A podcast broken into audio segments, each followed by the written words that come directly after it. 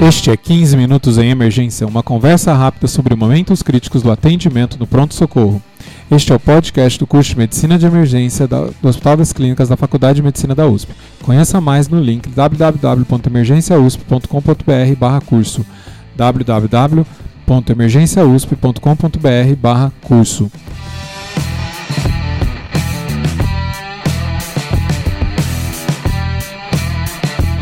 Eu sou o Dr. Júlio Marchini está aqui comigo a doutora Sabrina Ribeiro.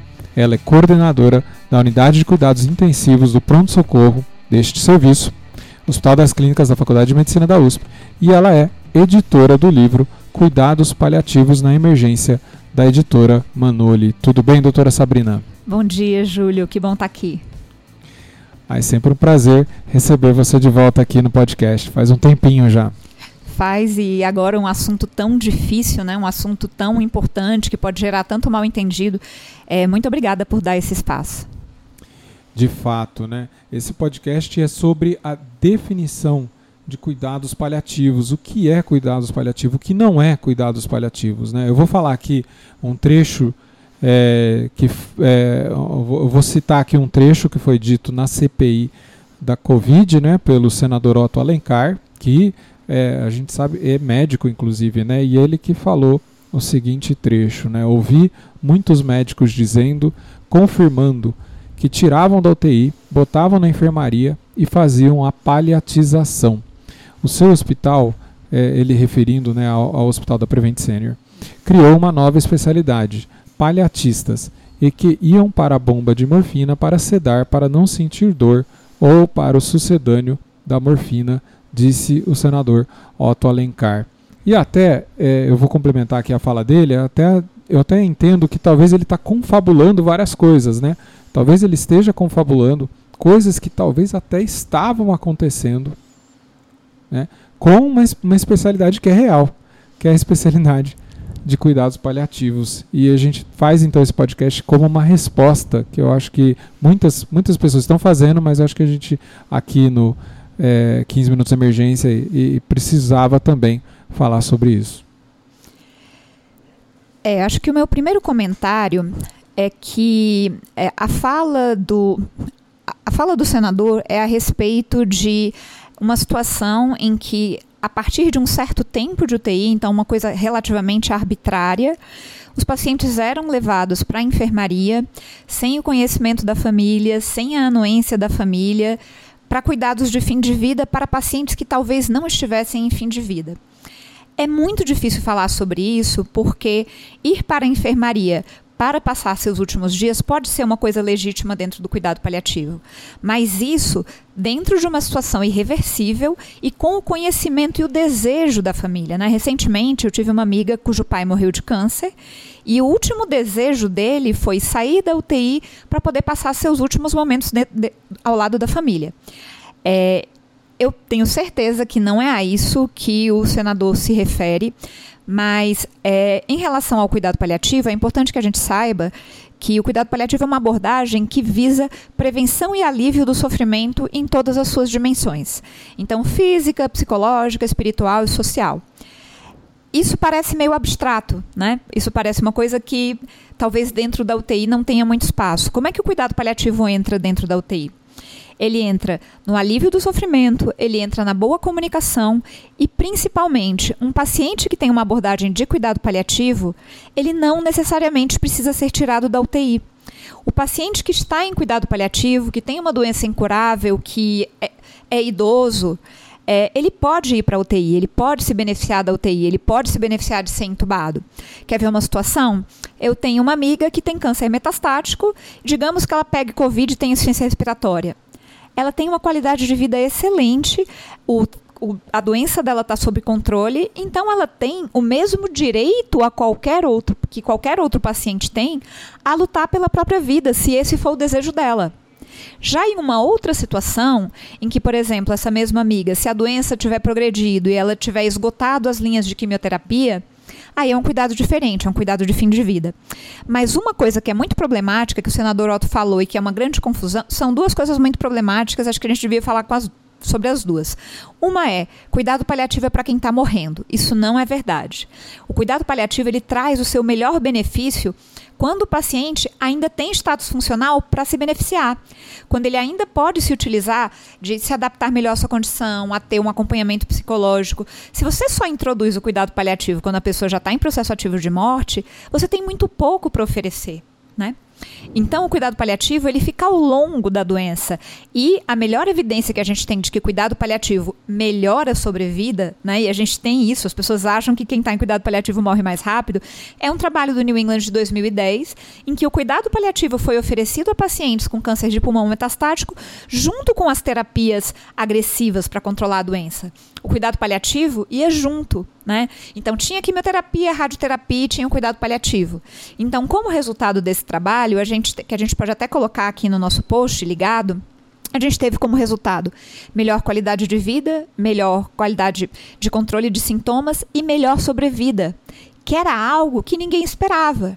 E, inclusive, uma das hipóteses levantadas, apesar desses pacientes terem ido menos para a UTI no fim da vida, é que, ao fim da vida, intervenções agressivas talvez estejam associadas a maior mortalidade. Talvez uma quimioterapia num paciente com doença muito avançada esteja associada a uma maior mortalidade. E se você tem um cuidado paliativo e faz o seu planejamento de cuidado, é, esse tratamento agressivo não acontece e vivendo mais você vive melhor. Então, a primeira coisa que eu queria tirar da cabeça de vocês é que o cuidado paliativo faz o paciente viver menos ou morrer mais rápido. Isso não é verdade. O cuidado paliativo tem o objetivo de nem adiantar a morte e nem protelar a morte às custas de sofrimento.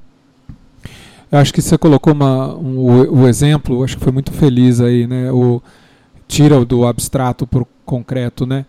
Porque tem coisas que a enfermaria oferece que a UTI não. Então, o contato com a família é um deles.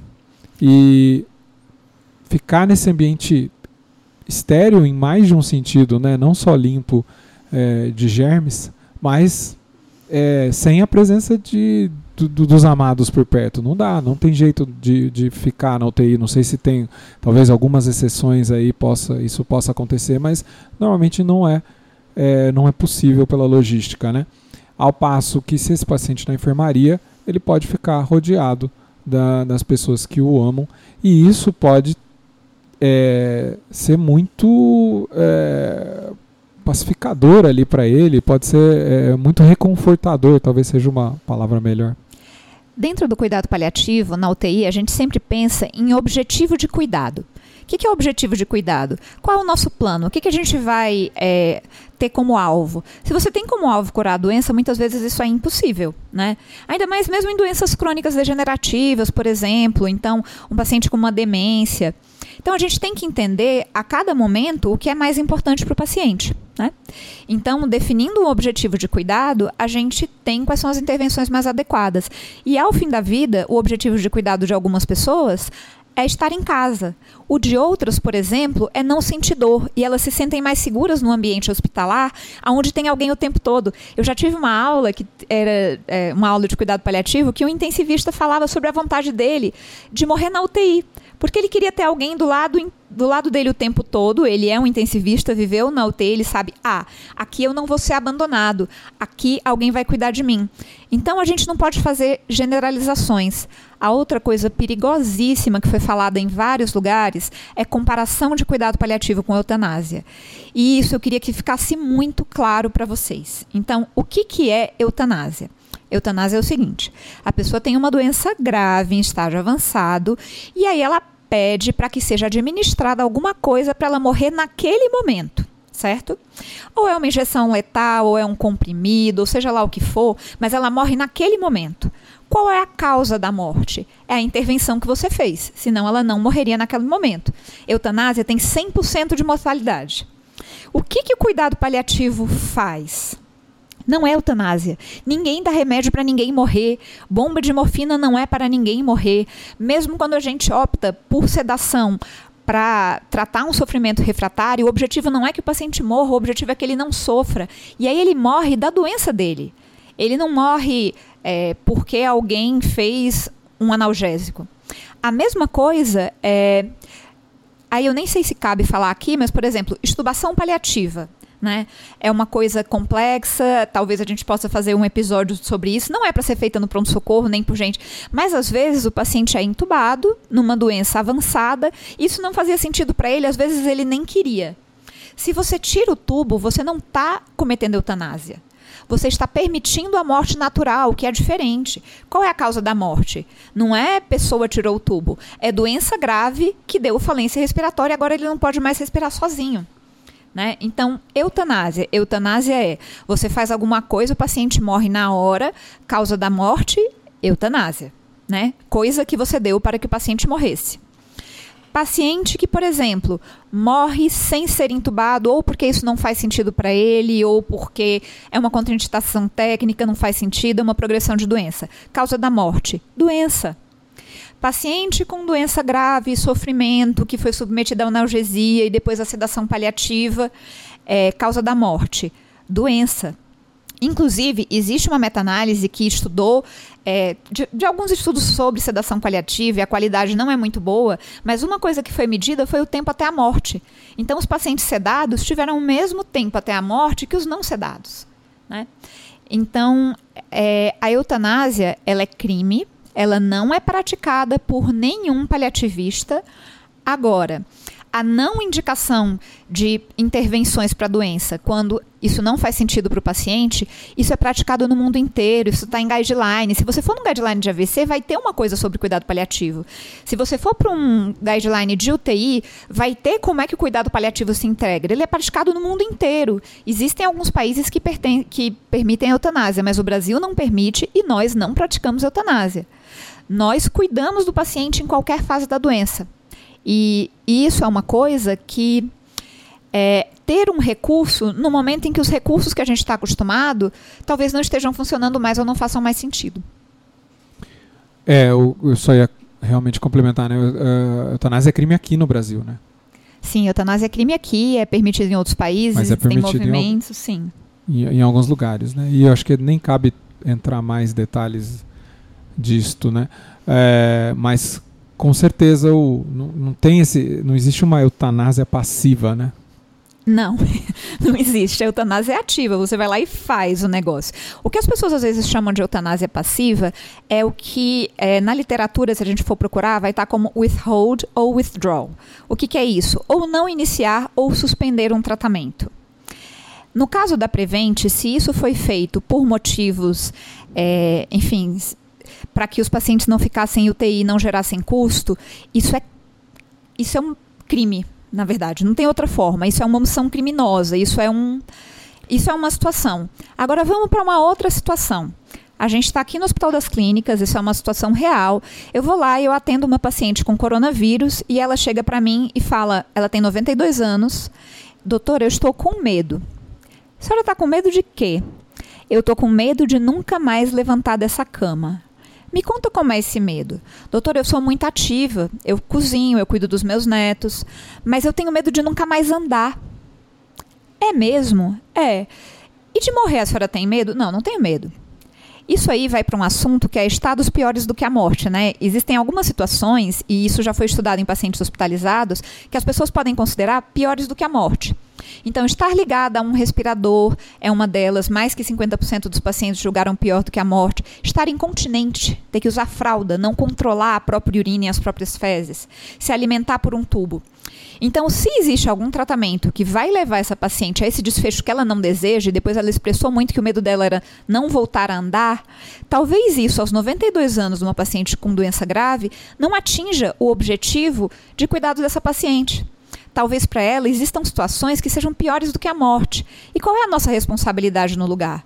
Fazer tudo por ela, mas tudo que dê a ela uma condição razoável de voltar a ser como ela era. Estamos falando de uma doença em que a mortalidade do paciente em ventilação mecânica é de 55,9% no nosso serviço, aonde não faltou nada, são dados que a gente publicou, né? Então, essa paciente, se entubada, teria uma alta probabilidade de morrer, e se ela sobrevivesse, ela teria uma alta probabilidade de não voltar a andar. E aí o que, que a gente faz com isso? É, entendemos em conjunto, em consenso, que intubação não fazia sentido para essa paciente. Isso quer dizer que a gente mandou ela para o quarto com morfina? Não. Isso quer dizer que a gente cuidou do Covid dela. Ela ficou em UTI com a gente. Ela ficou duas semanas na UTI. Ela utilizou corticoide, ela utilizou profilaxia de tromboembolismo, ela utilizou catéter nasal de alto fluxo, ao qual ela se adaptou muito bem. E ela foi de alta. Essa paciente foi para casa. É, o fato de você não fazer uma intervenção não quer dizer que o paciente vai morrer. Quer dizer que, se ele estiver numa situação muito grave em que ele provavelmente vai morrer, você vai permitir. Se essa paciente piorasse, qual seria o nosso plano? Controle da falta de ar com morfina e, se piorasse, sim, a sedação. Por quê? Porque era compatível com o desejo dela. Mas isso obtido consentimento, tudo conversado, tudo documentado em prontuário, que o que a gente está fazendo é para atingir o objetivo de cuidado expresso pelo paciente. Fazer isso à revelia do paciente e à revelia da família, isso é uma coisa que não se pratica. O cuidado paliativo não se pratica fora do desejo da família e do paciente. É, tem que deixar isso bem claro é, para tentar destrinchar. Eu acho que é, se você olha de uma man maneira muito superficial e sem entender o que está falando, vai, vai confundir e assim essa fala vai levar muita confusão. Vai, vai ser péssimo, né? Exatamente, esse é o nosso medo. Então, quando a gente conversa sobre cuidado paliativo, por exemplo, na nossa visita, uma coisa que a gente fala muito é: olha, é, a gente, tudo que a gente vai falar aqui, a gente tem que falar como se tivesse um familiar dessa paciente aqui do lado. Pense que a filha dessa paciente, se ela estiver inconsciente, ou o irmão dessa paciente está aqui do lado da gente. E tudo que a gente vai falar tem que ser algo que ela poderia ouvir né? Não tem nada escondido, não tem nada. É, é tudo um cuidado. E é um cuidado que não exclui nada. E é isso que eu acho que às vezes fica difícil de entender. O paciente em cuidado, o cuidado paliativo não exclui, ele acrescenta. Ele acrescenta cuidado com os sintomas, ele acrescenta preocupação com os objetivos do paciente. Ele não exclui tubo, ele não exclui quimioterapia, ele não exclui nada. Tem pacientes que vivem anos em cuidado paliativo. E mesmo dos que são submetidos à estubação paliativa, existe uma porcentagem que vai para casa. Já na eutanásia, não. Todo mundo morre da eutanásia. Então, o objetivo seria permitir a morte natural e às vezes ela não acontece. Né? Então, é, acho que, como uma mensagem muito importante, é, não confundam eutanásia com cuidado paliativo, estamos falando de Brasil, não se pratica eutanásia no Brasil. Por outro lado, o cuidado paliativo é uma prática baseada em evidências. Se você procurar no PubMed, você vai encontrar várias referências. Se você procurar o guideline das sociedades, vai ter. E ele deve ser praticado de uma forma que se alinhe com o que é importante para o paciente e para os seus familiares. É, e vai trazer é, vai trazer muito. vai tirar sofrimento desse paciente, vai tirar a sensação de dor, talvez vai trazer muito conforto né, para o paciente, para a família dele. E, em alguns casos, até não só prolonga a qualidade, como até acaba prolongando a, a, até a quantidade de vida, né? Sim, com certeza. É, a gente tem alguns, a gente tem trabalho, por exemplo, com quimioterapia de emergência é, e os pacientes submetidos com tumores sólidos, submetidos à quimioterapia, é um trabalho brasileiro, em situação de emergência, eles morreram mais. Os pacientes com tumor hematológico morreram igual, mas os pacientes com tumores sólidos morreram mais. Então, eu acho que a gente acredita demais nas nossas intervenções. Às vezes, o melhor para o paciente é que a gente espere e observe. Né? Então, isso na terapia intensiva já foi, né? O tanto de volume que a gente fazia, o mal que fazia para os pacientes, né? O tanto de, sei lá, antibiótico que a gente fazia, tempo que depois que a gente viu que era desnecessário, levava a maior resistência, maior complicação, mais tempo de internação. Então, é, o cuidado paliativo ele visa muito atender à necessidade daquele paciente de uma forma racional e que faça sentido para ele. Sabrina, teria uma mensagem final? Minha mensagem final é: o cuidado paliativo vai ter que fazer parte de todo da vida de todo mundo que faz medicina. É, e da vida de quem não faz medicina também. Se você é um enfermeiro emergencista e está ouvindo esse podcast, você vai precisar usar conceitos de cuidado paliativo. Se você é um fisioterapeuta paliativista e está ouvindo esse podcast, oh, desculpa, emergencista e está ouvindo esse podcast, para mim as coisas me confundem, se confundem porque eu sou emergencista com a legislação em cuidado paliativo. Mas você vai precisar de habilidades de cuidado paliativo no seu dia a dia. Por exemplo, se você é fisioterapeuta e um paciente está numa fase final, Você vai modificar as intervenções para intervenções que visem o conforto. Você não vai fazer aspiração se isso for doloroso, só se isso aliviar o paciente. Né? Se você é um médico, algum dia na emergência você vai ter que dar uma notícia de óbito. Então, você vai ter que aprender a se comunicar, comunicar uma notícia de forma adequada. E isso é uma habilidade de cuidado paliativo. Você vai ter que aprender a cuidar da dor de um paciente em final de vida, porque pacientes vão chegar morrendo. Pacientes chegam morrendo na emergência todos os dias. E esses pacientes sofrem de dor, de dispneia, de delírio agitado. Controle de sintomas é algo que todo mundo vai ter que aprender. Então, vamos desmistificar o bicho-papão do cuidado paliativo, vamos chegar perto dele. Existem é, vários recursos é, que vocês podem utilizar. A gente, inclusive, a gente tem aulas, né, seminário, webinar, no canal da Manoli, várias aulas disponíveis gratuitamente. Então, se informem, não falem bobagem e não deixem as pessoas com medo de cuidado paliativo, porque isso já existe. Muitas vezes, quando a gente vai conversar e falar sobre objetivos de cuidado, a gente tem que falar isso literalmente. Falar, olha, a gente está pensando nisso, a gente está pensando, por exemplo, ou em não entubar ou em mandar para o quarto, para o bem dele, porque ele falou que não aguentava mais ficar aqui. Ele falou que estava em sofrimento e não queria ter sua vida prolongada. Não porque está faltando respirador. E a gente já teve que falar isso antes mesmo de falarem toda essa bobajada na CPI. Então, quando surge essa questão ou essa preocupação, o ideal é que a gente fale de frente. Não. A nossa obrigação não é com o paciente que está no outro lugar, a gente na UTI, é com esse paciente aqui. Não faltou respirador, não é isso. Não é sobre tirar, é sobre fazer o melhor para ele. Excelente. Muito obrigado. Obrigada, Júlia. Até a próxima.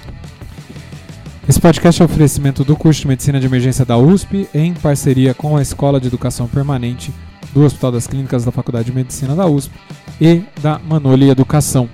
Se você gosta do nosso podcast, por favor, nos avalie no iTunes. Isso nos ajuda bastante para que mais pessoas conheçam o podcast.